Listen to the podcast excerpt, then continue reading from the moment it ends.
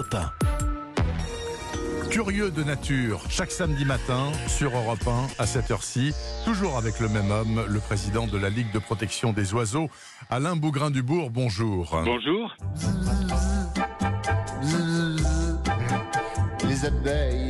Ah, les abeilles de Bourville. Je ne connaissais pas cette chanson. Heureusement, le technicien réalisateur de la matinale week-end nous l'a mis dans les oreilles. Alain Bougrain-Dubourg. Pourquoi est-ce qu'on écoute Bourville? Parce que vous, vous voulez parler des abeilles, justement, puisque mercredi dernier, on célébrait la journée mondiale des abeilles. Et c'est une occasion indispensable de rendre hommage à ces butineuses qui nous accompagnent depuis plus de 40 000 ans et sans lesquelles, me suis-je laissé dire, nous ne serions pas sur Terre. C'est effectivement ce que l'on prétend, je pense que c'est juste. Et c'est vrai que depuis 40 000 ans, euh, c'est l'époque où l'on date les premiers vestiges de prélèvement de miel. Alors ça se passe du côté de l'Afrique du Sud, mais la plus ancienne représentation d'apiculture est un bas-relief égyptien remontant à près de 4500 ans. Quant aux ancêtres des ruches, on les situe environ 3000 ans dans la vallée du Jourdain. Alors pendant très longtemps, Alain, on ne savait absolument pas d'où venait le miel euh, produit par les abeilles. Alors on croyait qu'il était d'origine céleste.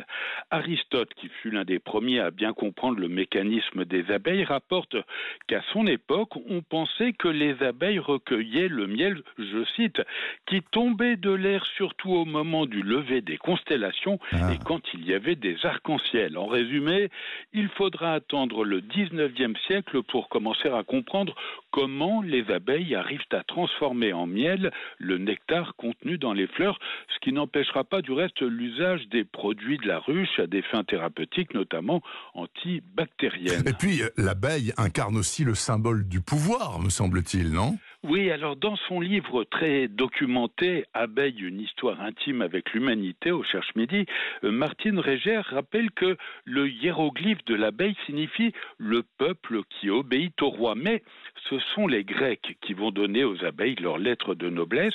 Les butineuses apparaissent comme des modèles incontestables de travail, de fécondité et de chasteté, ça on ne sait pas pourquoi. Et ainsi, tout au long de l'histoire, on retrouve des abeilles incarnant la puissance. Rappelez-vous, euh, Louis XII qui entre dans Gênes avec une tenue d'apparat ornée d'abeilles et de ruches. Et puis, évidemment, notre Napoléon Ier en costume de sacre, euh, brodé d'une multitude d'abeilles en or. Moi, je me souviens très bien de l'entrée de Louis XII à Gênes. J'y étais Oui, hein, d'ailleurs. Non, non, mais je, je m'en souviens comme si c'était hier. Par ailleurs, Alain Bougrain-Dubourg, il faut noter quand même que c'est l'organisation sociale des abeilles qui leur a valu leur extraordinaire réputation. Ah oui, ça incontestablement, même s'il a fallu attendre le début du XXe siècle pour en savoir davantage euh, grâce aux travaux de Fabre. Il faut lui rendre hommage à cet homme remarquable, puis de Karl von Frisch qui deviendra prix Nobel en 73. En fait, ce qui va marquer l'histoire, c'est la découverte des différentes danses effectuées par les abeilles pour communiquer à leurs congénères la distance et la direction d'une source de nourriture, mais aussi l'usage des phéromones pour signaler les urgences, les sites de nidification potentielle, l'arrivée d'un ennemi, l'état de la reine, etc.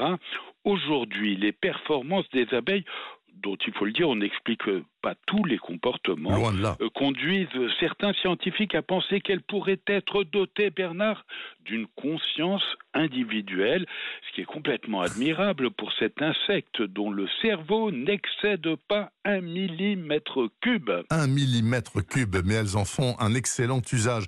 Pour conclure, Alain Bougrain-Dubourg, malheureusement, il faut aussi dire que les abeilles, les colonies d'abeilles actuellement se portent extrêmement mal. Oui, on parle même d'effondrement des colonies dû à plusieurs causes, les pesticides comme les néonicotinoïdes, les parasites, etc., mais aussi le réchauffement climatique. En 2018, on avait produit environ 28 000 tonnes de miel, alors qu'en 2019, ce chiffre est quasiment tombé de moitié. Euh, Peut-être que la récolte sera meilleure du reste en 2020. On a l'impression que ça marche pas trop mal. Pour information, il faut savoir que l'on consomme chaque année près de 45 000 tonnes. L'essentiel est donc importé de Chine, d'Espagne ou d'Ukraine dans des conditions, Bernard, plus que discutables. C'est le moins qu'on puisse dire, Alain Bougrain-Dubourg. Les chiffres de consommation, là, c'est pour la France hein, que vous venez de donner. Oui, c'est pour la France. D'accord, oui. Donc, de toute façon, il y a un manque évident, puisque 45 000 tonnes, on en est très très loin. Merci beaucoup, Alain Bougrain-Dubourg. Je vous souhaite une bonne semaine à gambader dans les prairies. Je sais que c'est l'époque. Merci.